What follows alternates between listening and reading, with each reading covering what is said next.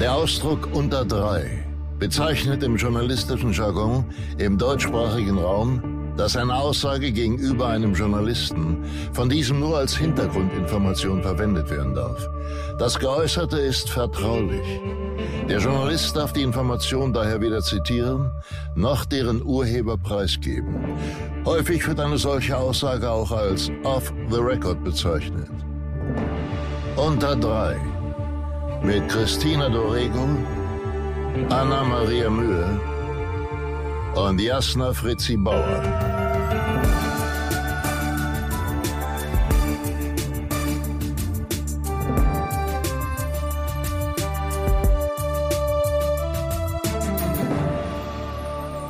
Und herzlich willkommen, ihr Knallis. Hier ist euer Lieblingspodcast Unter Dry.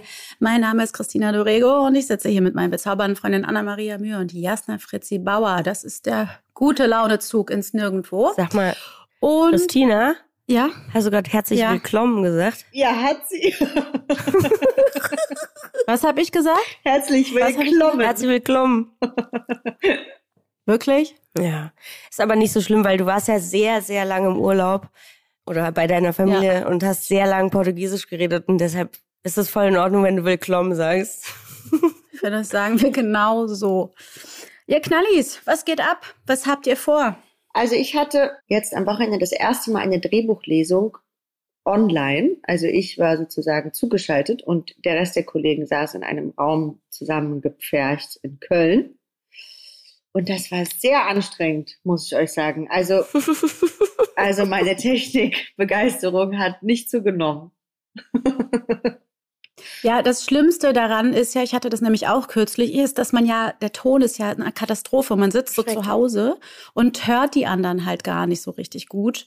Und dann reden die ja auch noch so durcheinander, weil die sind, sitzen ja zusammen und man ist ja einfach durchgehend verwirrt und damit befasst, irgendwas zu verstehen, was irgendwer sagt. Ja, ich habe ja. auch ganz oft mich wiedergefunden, dass mein Ohr so ganz nah an der Kamera von meinem Computer war, weil ich so dachte, mal gucken, welcher Kollege jetzt, ah ja, das könnte ungefähr die Zeile sein. Jetzt sind wir wahrscheinlich da. Es war wirklich, es war wirklich mehr Rätselraten als eine anständige Leseprobe, wo ja Leseproben eigentlich was Schönes und Feines sind, weil man da die Möglichkeit bekommt, A, seine KollegInnen kennenzulernen, als auch B, über die Texte zu sprechen oder Änderungen zu machen oder irgendwie ein paar Gedanken dazu zu äußern. Eigentlich ist es was Schönes, das war nicht so schön. ja, ich verstehe das. Und es ist so ein bisschen, ähm, also ich weiß nicht, wie es euch geht, aber ich habe gerade äh, den Punkt erreicht, wo ich so merke, ich will so nicht arbeiten. Wie so ein kleines, trotziges Kind, das nicht in die Kita möchte bin ich gerade so richtig so, nee. Ich finde, es ist ein bisschen was anderes, wenn alle online zugeschaltet sind, was auch super ätzend ist. Das hatte ich jetzt auch ein paar Mal, wo du denkst, ja, alle machen ihr Mikro aus, ihre Kamera aus. Da siehst du, ah, hier, die geht jetzt noch mal kurz hier aufstehen. Die hat sich gar nicht dazu geschaltet. Und das weiß auch niemand, wann wer dran ist. Aber das, was du gerade gemacht hast, ist natürlich noch schlimmer. Wenn alle in einem Raum sind, du bist der Einzige oder die Einzige, die zugeschaltet ist. Und alle so, ach stimmt, Anna ist ja auch noch ist da. Ist auch noch Sorry. da. Aber lustig war auch, dass ein anderer Kollege von mir war auch zugeschaltet und der war, wir haben sechs Bücher gelesen. Das heißt von neun bis 17 Uhr und der Boah. war immer nur mal wieder so da. Das heißt, er war auch zwischendurch weg und dann wurde er immer angerufen, dass er jetzt wieder online ist. Und wir haben ihn eigentlich beobachtet, was er so den Tag über macht. Am Anfang war er noch in seiner Wohnung, beim zweiten Mal war er dann im Uber auf dem Weg zu einem Museum und beim dritten Mal, das fand ich das Schönste, saß er in einem Burgergeschäft, und zwar in meinem Lieblingsburgergeschäft, ähm, bei der Mercedes-Benz Arena. Und da musste ich so lachen, weil er so lustige Texte ha hatte über äh, Ostdeutschland. Und die hat er auch extra ganz laut vorgelesen. Es war sehr, sehr schön. Geil. Hä, wie absurd, dass der das aber gemacht hat, ja. dass er dann weiß, so ich habe heute Leseprobe, aber ich mache ganz normal das, was ich sonst auch machen würde. Ja, finde ich äh, auch eine Haltung. Finde ich auch gut. Aber ich, ich habe es verstanden, weil er hatte wirklich nicht viel und äh, es war okay. Aber es war lustig. Ja, das ist wirklich das Schlimmste, wenn du dann, wenn du so drei Sätze hast und musst den ganzen Tag mit eingestellt sein. Ja, das geht nicht. Wenn ihr es mal von irgendwo keuchen hört, ich habe eine kleine Bronchitis mir eingefangen. Ja, Mausi, du klingst gar nicht gut. Ist das schon ist besser. Ich höre jetzt wieder. Ich habe ähm, sehr lange Zeit gar nichts gehört. Also wirklich, ich war gestern auch ähm, in einem Museum und war danach in so einem Museumscafé und war die ganze Zeit so, Leute, ist es hier total laut und hört ihr auch nicht richtig oder werde ich taub? Es war wirklich schrecklich, aber heute Morgen bin ich aufgewacht und mein, äh, meine Hörkraft ist wieder zu 100 Prozent zurückgekehrt. Ich sag's Toll. mal so, wie es ist. Sehr gut. Chrissy, wie ist es für dich, wieder im kalten Deutschland zu sitzen? Schrecklich. Das ist schlimm. Also oder? das Ding ist, ich habe mich halt so mega doll auf zu Hause gefreut und habe euch alle doll vermisst und Milo und überhaupt. Und dann kam ich nach Hause und ich meine, ich freue mich immer noch aus sehr romantischen Gründen wieder hier zu sein, aber dann war ich wirklich so nach anderthalb Tagen so, hä, scheiße, das war ja das, was du so hast. Dieses graue Berlin und dann ist natürlich gerade die Stimmung so krass schlimm in der Stadt. Mhm. Und irgendwie, ja, hatte ich so nach anderthalb Tagen das Gefühl, so meine ganze brasilianische Samba-Lebensfreude ist auch gleich wieder verflogen. Ähm, und irgendwie haben alle Corona und alle sind schlecht drauf und es ist irgendwie total mühsam. Aber egal, ich fange jetzt an zu drehen, dann arbeite ich einfach, bis der Frühling kommt und das wird schön, das Projekt. Das Einzige, und da wollte ich mal Anna ähm, fragen, aus deiner Espe Expertise, heißt das so? Wie heißt das? Exper das Expertise. klingt super, das. Ja, Expertise, liebe Anna-Maria Mühe. Und zwar, ich ähm, drehe mit einem sehr, sehr großen, dicken, schwangeren Bauch und frage mich, wie gehen Schwangere auf Toilette, wenn die so eine riesen Plauze haben? Wie geht man denn da pipi? Und dann noch schlimmer, wenn man einen Schwangerbauch hat, der umgeschnallt ist. Ich weiß gar nicht, wie ich das machen soll, dann auf Toilette zu gehen. Und wie ist das denn eigentlich, wenn man so historisch dreht und dann so ein Korsett anhat und dann so ganz viele Dinger, so Kleider? Und wie ist das dann, wenn man dann aufs Dixie-Klo muss, Anna? Da kannst du doch bestimmt berichten. Also, Moment, der Reihenfolge nach. Der schwangere Bauch, den du umgeschnallt haben wirst, wo ist der denn zugeschnallt, dass du nicht auf Klo gehen kannst? Sind noch nicht ganz sicher. Eventuell wird das so ein Body. Mhm. Das ist ein Das Problem. ist nicht gut. Du das musst dir ist den ja hinten selbst ohne lassen. schwangeren Bauch ein Problem, finde ich. Und ja, aber dafür rutscht er dann nicht ständig hoch beim Spielen. Das finde ich ja ganz praktisch. Ja, aber da musst du einfach dir eine. Was ist denn das für ein Bauch? Aus was für einem Material ist der denn? Kann ich noch nicht sagen. Weil wenn der aus Silikon ist, dann rutscht der auch nicht hoch. Wenn der Ja, allerdings so ein cooler Stoffbauch, ähm, wo ein bisschen Watte reingebaut wurde in einen Sack, dann ist nicht cool. Aber selbst die kann man Ja, eigentlich ganz gut halten, weil du wirst ja dann auch dazu passend Schwangerschaftskleidung anziehen. Und wenn du zum Beispiel Hosen hast, die haben ja immer so einen breiten Bund, so aus Jersey. Und wenn du den über den Bauch machst, eigentlich hält es. Und, du, und zwischendurch, ich habe schon sehr viele Babybäuche tragen dürfen in Filmen, zwischendurch musst du halt von oben mal raufhauen, dass er wieder sitzt. Oh Gott, wie schnell. Aber wirklich, ich stand ganz oft in den Drehpausen, abgesehen davon, dass ich eine Zigarette geraucht habe, dann mit dem Babybauch, was auch irgendwie schwierig ist als Bild, habe ich dann zwischendurch immer so raufgehauen, dass der wieder nach unten rutscht. Aber auch nicht zu weit, weil das, das Baby darf ja, soll ja auch nicht kommen. Das, das ist Ich ein, hatte das auch mit der Zigarette, habe ich auch, ich hatte auch einen neun Monatsbauch in der Schweiz beim Drehen. Wir haben im Krankenhaus gedreht, weil dann die Geburt erfolgt ist. Und ich habe hab in der Drehpause stand ich unten vorm Krankenhaus und habe mich extra schon in so eine Ecke versteckt und geraucht und alle Leute haben mich so angeguckt wie, ey, wie kannst du das machen? Du blö und ich war so, oh mein Gott, das ist ja so fürchterlich, wie man so verurteilt wird. Dann war ich so, ja, das ist schon richtig so, aber ich so, das ist nicht echt, das ist nicht echt. Ja, das war, habe ich mir viele Blicke einfangen müssen. Du Also auch, das Anna? Ja, ich auch auf jeden Fall. Aber ich habe dann, ich habe dann immer sozusagen ganz demonstrativ irgendwas mit dem Bauch gemacht, so dass klar ist, dass der nicht echt ist. Oder habe ihn mal kurz gezeigt oder so, weil es auch unangenehm ist, ne? Also Ja. Vor allem, wenn du da stehst, rauchst und auf den Bauch draufhaust, so wie du es gerade erklärt hast. ja, es ist äh, auf jeden Fall richtig eine, eine Heldenaktion gewesen von mir. Aber ich kann mich nicht daran erinnern, dass ich Schwierigkeiten hatte, auf Klo zu gehen mit dem Bauch. Aber ich hatte auch immer so Dinger, die man nach hinten zugemacht hat. Okay, und dann, wenn man aber jetzt historisch dreht, weil das ist etwas, das habe ich noch nicht so oft gemacht. Ich glaube, ich hatte nur einmal und dann war das nicht so aufwendig, das Kostüm. Aber dann hat man so hochwertige, super teure Kostüme an und dann muss man auf so ein Dixie-Klo gehen. Und dann lässt sich das ja rein räumlich ja nicht vermeiden. Dass, also irgendwie ist das doch schwierig. Geht man dann mit der Kostüm, äh, mit der Garderobiere aufs Klo oder wie genau macht man das? Gehst einfach gar nicht aufs Klo. Also tatsächlich. Kannst aber auch nichts essen. Genau. Also tatsächlich trinke und esse ich wesentlich weniger, wenn ich so ein Korsett anhab, weil auch einfach gar nichts mehr reinpasst, weil ja alles weggeschnürt wurde morgens. Und äh, wenn man dann doch mal was trinken muss, um so ein bisschen Feuchtigkeit von innen zu bekommen, ähm, und dann noch aufs Klo muss, also entweder ich ziehe zwei von den acht Röcken aus vorher, um dann aufs Klo zu rennen, oder ich gehe halt schon sozusagen prepared auf so ein Dixie-Klo. Sprich, ich raffe alle Röcke nach oben, sehe im Zweifel nicht mehr so viel, wo ich hingehe, aber weiß ja, wie so ein Dixie-Klo gebaut ist. Das heißt, ich habe über meiner Schulter und über meinem Gesicht alle Röcke und trage sie mit der einen Hand und dann geht es. Aber es, es ist jetzt kein Zuckerschlecken, das kann man schon so sagen. Es ist kompliziert. Und dann muss man, braucht man ja einfach eine halbe Stunde, um Pipi machen zu gehen. Dann ist man so, okay, halbe Stunde für Anna-Maria, die muss kurz auf Toilette. das ist einfach so schrecklich. Ja, es ist unangenehm. Aber deswegen, also ich weiß noch, bei Bauhaus damals in diesen, äh, in den Korsetttagen sozusagen, habe ich wirklich einfach weder getrunken noch gegessen. Ja, aber das ist ja auch nicht die Lösung. Da würde ich ja schon wieder so schlechte Laune haben. Ich hatte das bei Sacha auch.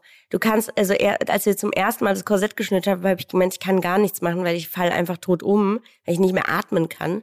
Und dann gewöhnst du dich dran, weil du jeden Tag eingeschnürt wirst und du isst einfach original nichts. Ich war immer beim Mittagessen und habe dann so eine Kartoffel. Ich so, ah, voll, danke schön, auf Wiedersehen. oder kann ich was trinken oder was essen? I don't know. Und es war Sommer und es war heiß. Okay, ich wäre die schlecht gelaunteste Schauspielerin auf der Welt, wirklich. Das ist ja, geht ja gar nicht. Ich hatte mir auch immer so vorgestellt, dass das Essen, so eine Kartoffel zum Beispiel, einfach nur bis zum Busen rutscht und einfach nicht weiter. Es bleibt ja leider da oben stecken. Weil geht Bis ja du nicht. das Korsett ausziehen darfst Ja, abends und und dann, dann- rutscht durch. Schreckelitsch. Ich habe mal wieder ein paar Fragen mir rausgesucht, Freunde, Mhm. weil wir haben neue Fragen bekommen.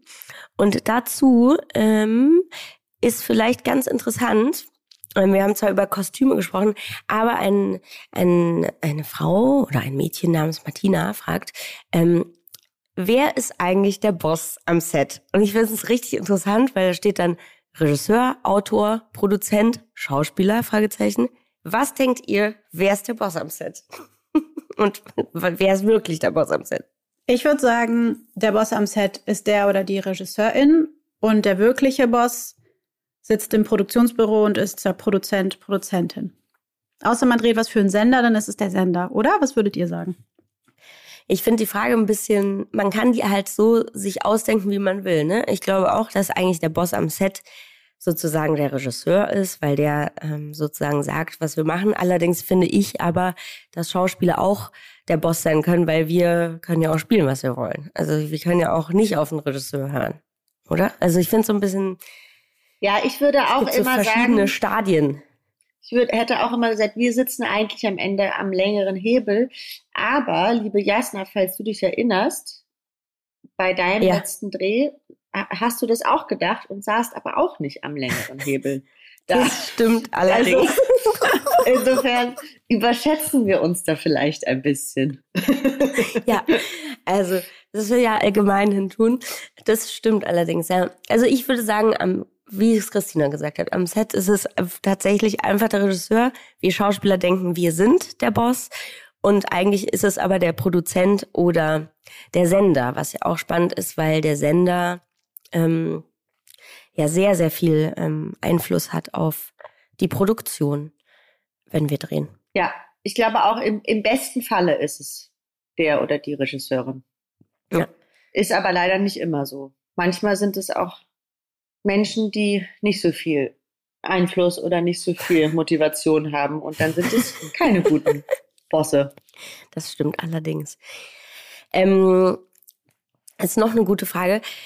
Die, ich ich finde es richtig interessant, weil ich habe mir nie darüber Gedanken gemacht, aber vielleicht ihr. Ähm, die Frage ist auch von, äh, nee, das ist von Maria heißt der, die, ähm, die Dame. Und die Frage lautet, verwendet ihr für eine Rolle eure eigene Handschrift? Lernt ihr eine eigene, die eher zur Rolle passt? Ich frage mich das immer, wenn ich Figuren im Film schreiben sehe. Denn so eine Handschrift sagt ja auch viel über Menschen aus, oder? Gute Frage. Ja. Das ist eine richtig gute Frage. Also ich glaube, wenn man seine Rolle bis ins Detail perfektioniert hat, ähm, dann kann man das machen. Aber wenn wir jetzt mal ehrlich sind, in der Regel, wenn es so eine Szene ist, in der man einen Brief schreibt oder irgendwie man viel sieht, ist das ja schon so ein bisschen vorgeschrieben von der Requisite, oder? Also zumindest war das jetzt bei mir ganz selten so, dass ich dann irgendwas vorschreiben musste, weil ich das dann im Bild weiterschreibe, mhm. dann mit meiner eigenen Handschrift. Was dann aber oft zu dem Problem führt, dass die Requisite ja oftmals eine andere Handschrift hat als man selber. Also ich versuche eigentlich tatsächlich immer äh, andere Handschriften zu nehmen oder zumindest so ein bisschen einen anderen Schwung oder also irgendwie was eigenes reinzubringen für die Figuren ähm, und versuche auch eben so vorgeschriebene Sachen nicht zu machen, sondern sie selber gemacht zu haben. Das nicht von der Requisite machen ja, zu genau, lassen. aber wenn du das jetzt zum Beispiel im historischen Kontext machst, dann müsstest du ja so wirklich das erlernen. So ist ja dann die Frage. Also dann müsstest du ja so altdeutsch äh, Schrift schreiben lernen. Oder kannst du das? Hast du das noch in der Schule so gelernt? Nee, habe ich nicht gelernt. Aber ja, weil Anna 100 Jahre alt ist, hat sie noch altdeutsch nein, nein, in der nein. Schule schreiben gelernt. Nein, nein, nein, nein. Das gab wirklich bei mir noch in, hey, hey, hallo, halt, stopp. Es gab wirklich noch in meinem Jahrgang Kinder, die die andere Schrift gelernt haben. Ja, aber sag, Schreibschrift, eine andere Schreibschrift, Christina, nicht Altdeutsch. Es gibt verschiedene so. Schreibschriften. Aber, da, aber nennt man die Schreibschrift nicht Altdeutsch? Nein. Nee. Nennt man die Schreibschrift nicht alt? Nein. Es gab, da, wo das T dann so anders ist. Das, SZ das fand ich nämlich immer ganz hübsch und ich war ganz neidisch darauf, dass die das ja, so gelernt es, haben. Es gab eine andere Schreibschrift, aber Altdeutsch schreiben, ich glaube, da da wären wir alle überfragt. Ja, wie hieß denn die andere Schreibschrift, Jasna Fritzi Bauer? Schreibschrift. Ja, nee, die hatte einen Namen. Ja, andere Schreibschrift. Also Leute, ähm, Kyrillisch. Christina, das war ja keine andere Schreibschrift. Du hast einfach nur einen Russischunterricht. Verstehst du? Nein, ich war nicht in Russischunterricht. Ich bin ja nicht in Berlin aufgewachsen. Ich habe nicht Russisch gelernt. Ich habe Espanol gelernt. Espanol. Und Französisch. Kannst du, kann, kannst du Französisch? Ja, ich konnte sehr gut Französisch. Und inzwischen habe ich es ein bisschen verlernt, aber ich verstehe es immer noch sehr gut. Wirklich? Wie romantisch findest du das? Ich, gar nicht romantisch, aber ich finde es ganz toll. Hey, ich habe auch Französisch gelernt in der Schule. Kannst du auch Französisch? Ich kann super Französisch. Ja, dann können wir ja mal in die Paris-Bar gehen. Ah. Findet ihr das? Wow. Ja. Ich kann super Französisch. War ein Witz. Ähm, ich kann nicht mehr so gut ich Französisch, voll aber. Geglaubt. Ich kann Französisch. Ich kann, also ich war äh, in Togo, das sprechen die ja Französisch und ich habe mich ganz, ganz gut durchgeschlagen eigentlich. Dafür, dass ich schon lange kein Französisch mehr gesprochen habe. Ich hatte mal eine Brieffreundin in Paris und dann habe ich die besucht und äh, dann habe ich immer so französische Musicals äh, mit der gehört. Und dann habe ich halt über die Art und Weise am allerbesten Französisch gelernt, weil ich finde, es ist ja nichts einfacher als über Musik, wenn man dann wissen will, was der singt in dem Lied und so. Und das fand ich dann irgendwie cool. Und dann hatte ich so zwei sehr begeisterte Jahre ähm, äh, Französisch. Toll. Also der Aussie unter euch kann überhaupt keine Fremdsprache. Kannst, hast du gar kein, hast du Russisch gelernt in der Schule? Nein. Was denn? Nicht? Englisch. Und keine zweite Fremdsprache? Latein. Latein. hast du das große Latinum? Ja. Oder das kleine? Du hast natürlich das große. Yes. Schrecklich. Das war wirklich das schlimmste Fach auf der ganzen Welt. Ich werde die Schule so unnötig, für meine ne? Tochter auf jeden Fall danach aussuchen, dass es kein Latein gibt. ich finde es, auch ganz, ganz, habe ich mich immer gefragt, warum Latein gelehrt wird. Also, ja, wenn ich später mal Medizin studieren will. Und du denkst, ja, aber hä, muss man da das, da brauche ich das große Latinum, ja. Und in der siebten Klasse weiß ich auch schon, dass ich später mal Medizin studieren will und das große Latinum brauche. Kannst heißt das Latinum? Nein, es heißt Latinum. Latinum. Ja, aber bei mir heißt es Latinum und ihr könnt mich mal gern haben. Gut. Sag doch mal was auf Lateinisch, Anna. Imperator. So. Urbi et Orbi kann ich. Schau. Ähm, Carpe Diem. Mach mal noch so eine Frage, die ich ja, mag gerne Fragen sind gut. Äh, Leute, ich freue mich, äh, dass ihr uns so gute Fragen ähm, gestellt habt. Und es geht gleich weiter mit ähm, einer Frage. Die wird jetzt ein bisschen intimer. Da stehen keine Namen mehr. Ich weiß nicht, irgendjemand hat Fragen gestellt, der nicht genannt werden will. Ähm, wie nehmt ihr Konkurrenzdruck wahr? Oder nehmt ihr ihn überhaupt wahr? Oder nehmt ihr Konkurrenz wahr? Ohne H, also nur wahr. Aber gut. Also ich würde sagen, wir haben ja tatsächlich schon mal in der Folge, ich glaube, die hieß Neid mit Gönnung, ziemlich ausführlich darüber mhm. gesprochen, mhm. wie wir das so wahrnehmen. Ähm, aber also natürlich kann ich jetzt nur von mir sprechen. Ich nehme auf jeden Fall Konkurrenz wahr, versuche das, aber mal mehr, mal weniger erfolgreich dann halt auch von mir und meiner Person dann abzuspalten und irgendwie da halbwegs gesund äh, durchzukommen, weil das ja total belastend ist, wenn man sich ständig durch Konkurrenz bedroht fühlt. Und das, finde ich, hemmt einem ja auch in seiner Spielfreude. Ja. Aber wir untereinander haben zum Glück nicht so ein riesiges Konkurrenzding laufen, beziehungsweise ich würde sogar behaupten, wir haben gar kein Konkurrenzding am Laufen. Ähm, sondern es ist dann eher mal so, dass wenn jetzt zum Beispiel Jasna und ich für dieselbe Rolle vorgeschlagen sind, wir dann wenigstens hoffen, dass es eine von uns beiden wird und nicht noch eine dritte Person. Ähm, und dass es natürlich manchmal schmerzhaft ist, ähm, aber das ja nicht bedeutet, dass man es dem anderen nicht gönnt. Also ich bleib dabei, Neid mit Gönnung. Anna? Frage. Mm, und meinst du, du nimmst Konkurrenz wahr im Sinne von, dass du dich sozusagen bedroht fühlst oder dass die andere sich bedroht fühlen müsste? Ich fühle mich ehrlich gesagt nicht bedroht, weil ich immer denke, ja, es wird dann halt schon einen Grund haben, wenn ich das dann halt nicht bin. Also dann passt halt jemand anderes besser. Ja. Aber natürlich, wenn, also ich meine, ich, wir oder ich habe jetzt ja ganz gut reden, ich habe ja gut zu tun, aber wenn deine Existenz davon abhängt, ich glaube, dann wird die Bedrohung natürlich größer. Aber ich weiß es nicht. Irgendwie, ich fühle mich persönlich nicht bedroht, aber natürlich gibt es Momente, wo man so denkt, so, oh, ey, ganz ehrlich, ich finde den oder die jetzt irgendwie eigentlich nicht so cool und ich finde, die ist auch kein guter Mensch und eigentlich würde ich mir das mehr selber mehr gönnen oder so. Mhm. Quatsch, weiß mhm. ich nicht. Ja, kann ich total verstehen. Ja, ich auch. Ich finde, ich habe das ganz krass gehabt auf der Schauspielschule. Da wurde aber so ein Konkurrenzdruck erfunden von allen anderen. Also mhm und von den mhm. Lehrern und den Dozenten. Das war ganz komisch. Wir wurden sofort in so Konkurrenzen gedrängt und hatten aber eigentlich gar keine, keine Konkurrenz miteinander, weil genau was man sagt, entweder gönnst du das dem anderen, beziehungsweise man lernt ja auch irgendwann, dass wir alle unterschiedliche Typen sind. Ne? Also selbst wenn wir jetzt auf dieselbe Rolle gecastet werden, ähm, weil wir beide braune Haare haben, ähm, sind wir trotzdem derselbe Typ. Also das ist ja Schwachsinn. Ja, und ich finde zum Beispiel, es gibt, also ich hatte jetzt kürzlich den Fall, dass ich eigentlich so gut wie besetzt war für eine Hauptrolle und dann das irgendwie sich alles ewig hingezogen hat und so weiter und dann wurde es doch eine andere Kollegin und ich wurde dann aber angefragt für die äh, für eine andere große Rolle, aber eben äh, eine Nebenrolle.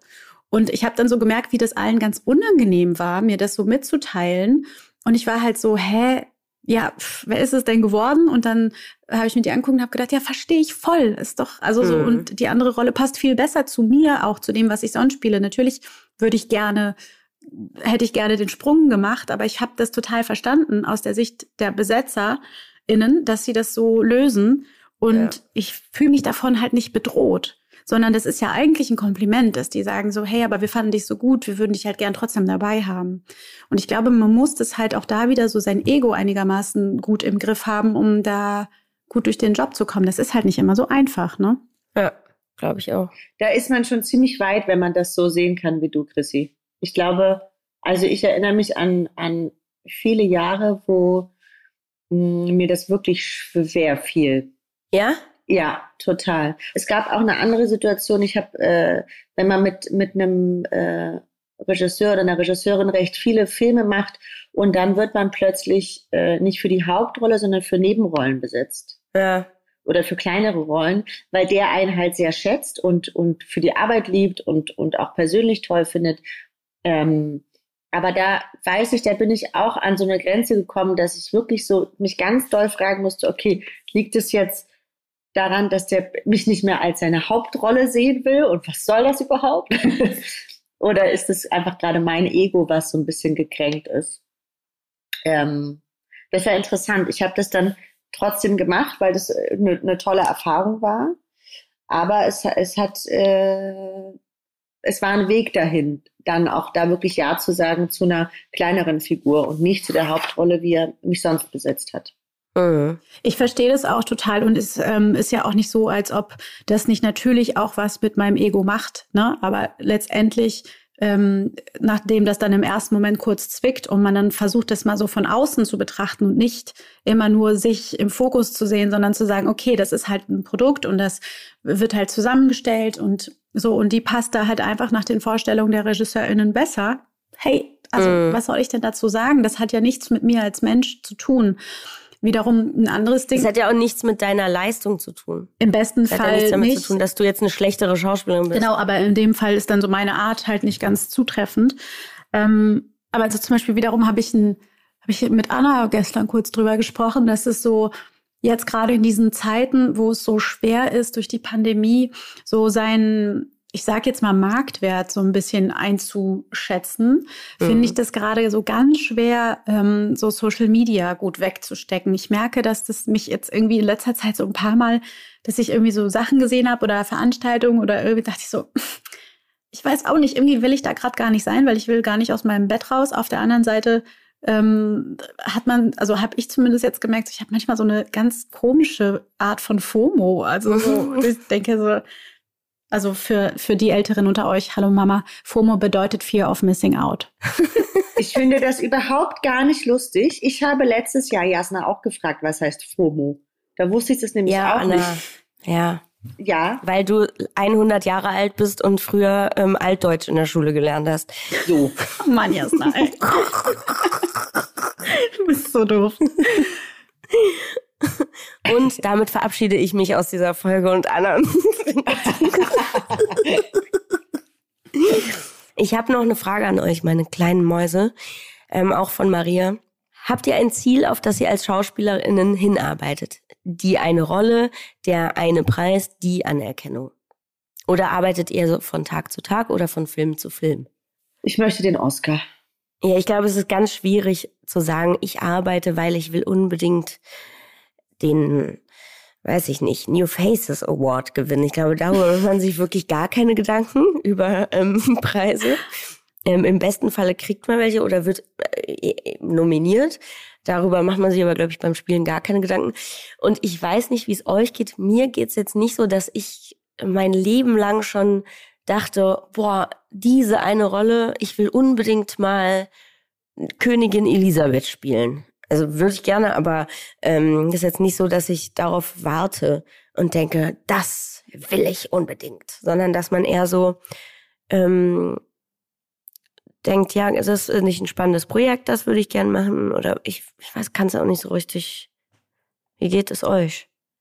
Ich glaube, es gibt ganz viele KollegInnen, die auf Preise hinausarbeiten. Ganz, ganz viele. Die denken so, ja, und das ist, damit kriege ich nämlich äh, den deutschen Filmpreis.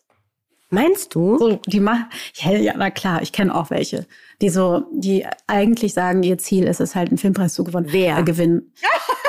Sage ich dir später. Also bei mir ist es so, dass ich darauf hinaus arbeite, dass ich ähm, irgendwann mir meine Rollen aussuchen kann und sagen kann, nö, das mache ich nicht, das mache ich und ich arbeite nur acht Stunden am Tag. Oh, nee, das drei, ist mein Ziel. nicht acht, drei drei Stunden und bei Wintersport äh, habe ich frei. Hab ich bei Wintersport hast du ja. Freitag. okay, also mein Ziel ist es, ich möchte den Oscar. Meinst du es ernst? Nee, natürlich nicht. okay. Aber ich würde es lustig finden, wenn man das als Ziel äußert. Ich kann euch nämlich nicht sehen und dann weiß ich nicht, ob ihr Quatsch redet oder Wieso nicht. kannst das du uns nicht sehen? Weil da steht, Kamera ist disabled due slow Internet connection bei euch Och, beiden. Nö. Das, das macht doof. mich richtig traurig. Ja, das ist schade. Ja.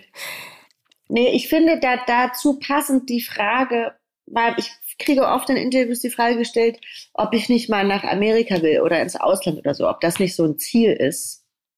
Hm. Und ich finde das irgendwie eine merkwürdige Art und Weise, auch irgendwie auch einen komischen Blick auf unser Land und auf unsere Filmlandschaft, weil ich finde, wir haben wirklich ganz hervorragende FilmemacherInnen, ähm, ja. die tolle Sachen machen. Und man muss nicht immer über den Ozean schielen und meinen, dass es da besser wäre. Das ist einfach wirklich Quatsch. Die sind in sehr vielen Dingen, sind die bestimmt besser und anders. Aber äh, Deutschland hat genauso viel zu bieten und ich weiß nicht, warum man immer woanders hin will, wenn man sich da, wo man ist, einfach wohlfühlt. Und so geht es mir. Ich muss nicht woanders hin, um mich noch größer oder noch näher meinem Ziel zu fühlen. Ja.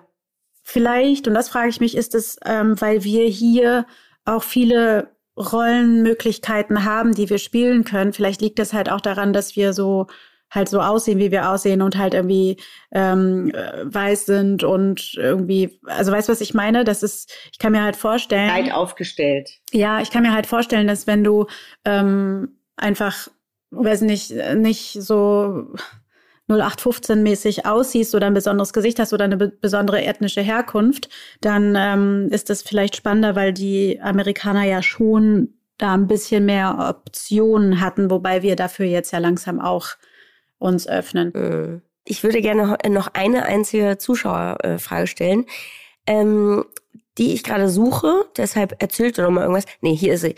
Ähm, auch von Maria die Frage, könnt ihr euch an euren allerersten Drehtag am Set erinnern? Wie war das? Könnt ihr euch daran erinnern? Ja, eindeutig. Ja. Bei was war das, Anna? Das war bei große, das. das war bei große Mädchen wein nicht. Äh, das war ein, mein erster Drehtag. Es war Sommerferien. Ich war 15 Jahre alt und wir haben den Drehtag damit begonnen, dass Caroline Herfurth und ich auf einem Trampolin gesprungen sind, was aufgenommen wurde für den Film. Und dann bin ich eine Treppe runtergelaufen äh, in einer Situation innerhalb des Films, wo ich gerade etwas Schlimmes erfahren habe. Und dann kam der Tonmeister zu mir und meinte, Anna, ich muss dir jetzt was sagen. Ich habe mal mit deinem Vater gedreht, als du ungefähr zwei warst. Und da musste er auch so eine Steintreppe runterlaufen. Und er musste diese Steintreppe, weil der Regisseur immer irgendwas anderes gesehen hat, geschlagene 37 Mal laufen. Es gab 37 Takes davon. Und dann hatte ich ganz doll Angst, dass das bei mir auch so ist. Das war zum Glück nicht der Fall. Ich musste sie, glaube ich, dreimal laufen.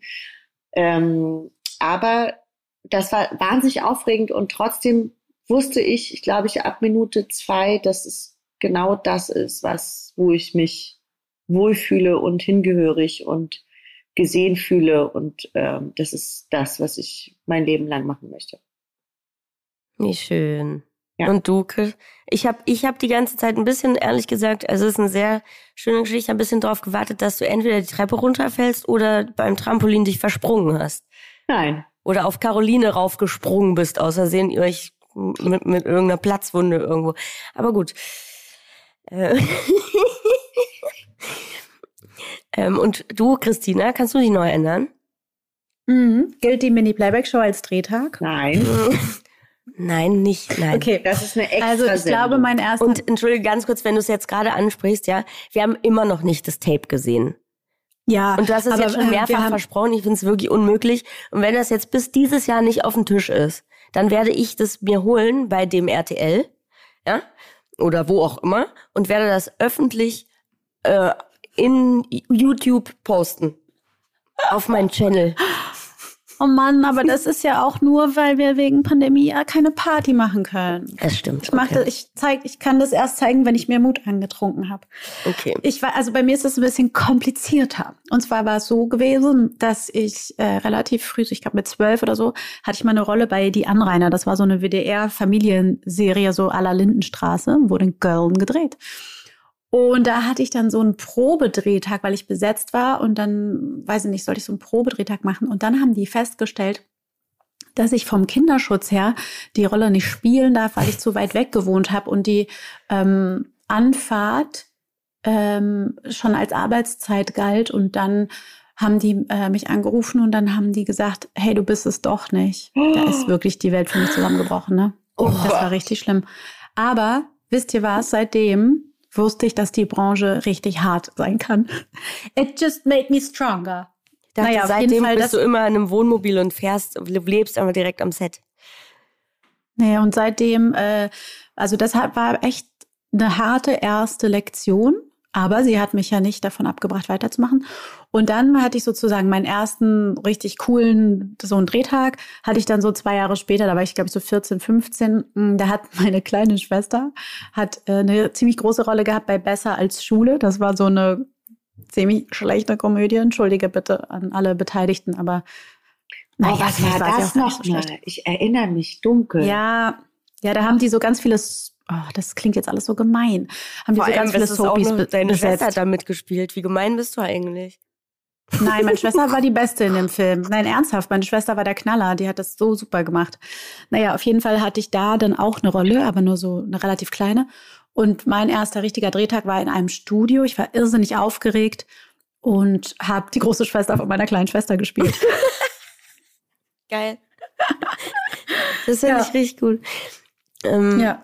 Ich, ich muss ehrlich sagen, ich erinnere mich nicht mehr, was ich an meinem aller, allerersten Drehtag gedreht habe, aber ich glaube, dass es so war, ich habe einen Film gedreht ähm, mit, wo wir Tierschutzaktivisten gespielt haben und immer mit ganz vielen Tieren unterwegs waren. Und ich glaube, dass einer der ersten Drehtage war, dass wir in einem, wir saßen immer in so einem Transporter zu 100 hinten drinne und hatten immer Tiere dabei. Und zwar unter anderem einen ganz großen Dobermann. Den hatte ich immer. Und der hieß Lukas. mein Dobermann Lukas. Ja, war mein absoluter Horror-Drehtag. Der war aber richtig, das war ein richtig toller Hund. Das war wirklich, den habe ich sehr stark gemocht, den Hund. Und dann kamen aber immer alle auf die Idee, dass ich immer alle Tiere habe. Dann hatte ich also dann irgendwann mal, hatten wir dann da auch, ich glaube, es war sogar auch noch an, an dem Tag Gesundheit, ähm, Entschuldigung, ähm, dass ich dann auch noch einen Affen auf der Schulter sitzen sollte, äh, lassen sollte. Also so ein kleines Makakenäffchen. Und der war ganz schlecht gelaunt. Und der ist dann, habe ich gesagt, nee, den will ich überhaupt gar nicht haben. Der hat mich auch gebissen dann später. Äh, meine kleine. Das war der Pinguin. nee, der, ich wurde ja erst vom Affen gebissen und dann vom Pinguin. Ist das lustig. Und ähm, der ist dann richtig, der saß dann beim Kollegen auf der Schulter und ich hatte diesen riesigen Lukas-Hund. Und dann hatten noch irgendwelche Kaninchen in Taschen. Und äh, der ist richtig ausgerastet, der Affe. Der ist richtig rumgesprungen in diesem Wagen, hat alle zerkratzt. Das war wirklich unangenehm. Also, und das war mein erster Drehtag. Lukas und der Affe. Entschuldigung, Lukas, aber der Hund hieß Lukas. Es war dann, aber es war ganz aufregend, weil ich hatte ja noch nie gedreht und hatte auch gar keine Ahnung, wie das überhaupt funktioniert, weil ich ja nur Theater gespielt habe. Und dann ähm, fand ich das aber auch alles total lächerlich, ganz ehrlich gesagt. Also auch da, dass wir da immer so rumgewartet haben und so, da war ich so, was ist denn das? Was machen wir denn hier überhaupt? Und äh, ja, ich glaube, die Hälfte davon ist auch, oder mehr als die Hälfte ist einfach dem Schnitt zum Opfer gefallen. Wir haben natürlich wahnsinnig viel gedreht mit dieser coolen äh, Tierschutzgruppe und mussten auch nackt in Folien äh, liegen vor einer, vor der Messe und haben gegen Tierversuche demonstriert und was war alles wirklich, ähm, ja, genau so war's. Ja.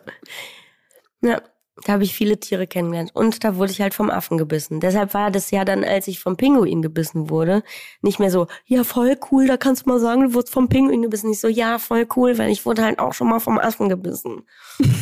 Also du scheinst was bei Tieren auszulösen, dass sie dich beißen. Punkt eins. Ja, was stark aggressives anscheinend. Punkt zwei. Das Bild, was ich mir vorstelle, wie klein Jasna aus so einem Auto steigt und sämtliche Tiere auf sich drauf und an sich dran zu kleben hat, ist wirklich köstlich. Und Punkt drei, warum drehst du noch, wenn der erste Drehtag so schrecklich war? Hey, ich habe ja dann kurz darauf dann meinen ersten Film mit einer Hauptrolle gespielt und das fand ich ganz ganz schön eigentlich.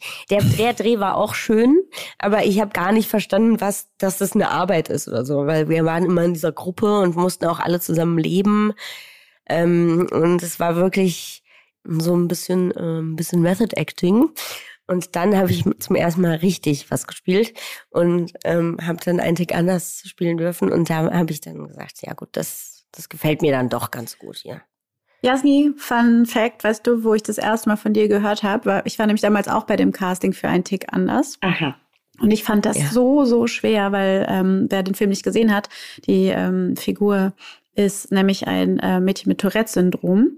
Und ich fand, dachte halt so, wer auf dieser Welt soll das hinkriegen? Und du hast es hingekriegt und das war echt toll, wie du das gemacht hast. Das liebe ich bis heute. Das freut war mich. So ein schön. toller Film. Ja. Das finde ich wirklich wahnsinnig lustig, dass wir da schon zusammen gecastet wurden, sozusagen. Nee, wir wurden, ja, genau, wir Rolle. wurden da schon gegeneinander gecastet tatsächlich. Ja. Ja. Aber da Deswegen war ich der wirklich braunen so, Haare. Da war ich wirklich so Respekt, wer auch immer es macht. Ich, ich kann zwar sehr, sehr schnell sprechen, wie ihr wisst, aber nicht so. Das war ganz schön toll. Dankeschön. Danke, danke, danke. Sag mal, ihr kleinen ähm, Kekse, ich würde euch so gern mal wieder so richtig sehen. Und das ist irgendwie so traurig, dass es immer noch nicht so wirklich geht. Aber wir versprechen euch, ihr lieben ZuhörerInnen, dass das wieder passieren wird. Ähm, bevor wir zum Ende kommen, müssen wir euch noch um eine Kleinigkeit bitten. Und zwar, wir arbeiten ja mit den lieben Leuten von Podstars zusammen. Und die haben eine kleine Bitte an euch. Und zwar, wie jedes Jahr macht Podstars auch dieses Jahr eine Umfrage zum Thema Podcasts. Und das Ziel ist halt, dass wir ein repräsentatives Bild der deutschen Podcast-Landschaft schaffen und so natürlich ja auch viel besser werden können. Und es dauert circa zehn Minuten. Und wenn ihr euch diese zehn Minuten nehmt und unter podstars.de slash Umfrage 22 ähm, kurz mitmacht, dann habt ihr die Chance, fünfmal ähm, ein paar AirPods zu gewinnen. Und die sind ziemlich geil, kann ich nur sagen. Also, äh, wenn ihr mal kurz Zeit habt und Lust habt und Bock habt, ein paar AirPods zu gewinnen, dann ähm, geht mal rein unter podstars.de slash Umfrage 22 und beantwortet doch mal ein paar Fragen. Und damit helft ihr Podstars und somit uns auch. Danke. Ich werde da mitmachen, weil ich brauche unbedingt neue AirPods. ja, du brauchst unbedingt mal einen Rechner. Fandet ihr das früher auch immer so schrecklich, wenn man ausgeschlossen ist, weil man für das Unternehmen arbeitet und man dann bei Fernsehumfragen nie wieder mitmachen durfte Ich wusste gar nicht, dass das und so nichts mehr gewinnen darf? Ich glaube, du darfst nicht beim RTL anrufen und bei Punkt 12 und die Frage lösen, weil du ja für die arbeitest. Echt? Mhm. Das wusste ich nicht. Wirklich? Ja, deshalb macht, macht ihr lieber die Umfrage anstatt uns und gewinnt AirPods, ihr kleinen Mäuse. Ähm, ich will noch mal ganz kurz darauf hinweisen, wenn ihr weiterhin solche tollen Fragen habt, wie die, die wir heute äh, in dieser Folge beantwortet haben, schreibt uns unter eine äh, E-Mail unter äh, unter unter unterdry at podstars.de könnt ihr uns eure Fragen, Anregungen ähm, und Kritikpunkte senden, die wir dann gerne lesen und ähm, verarbeiten sozusagen. Außerdem freuen wir uns weiterhin, wenn ihr uns äh, mit fünf Sternen bewertet. Bei Spotify, bei Apple, bei wo auch immer ihr das machen könnt und wollt. Ähm, denn das hilft uns auch. Und ihr sollt uns weiterempfehlen an all eure FreundInnen. Küsse Ja. von euren Unterdry-Mädels. Wir haben euch lieb. Wir wünschen euch eine schöne Restwoche. Wir sehen uns in zwei Wochen, hören uns in zwei Wochen wieder. Tschüss. Und dann sehen wir uns auch hoffentlich. ja, Oh ja. dann sehen wir sehen uns und wir hören euch. Nee, ihr hört uns.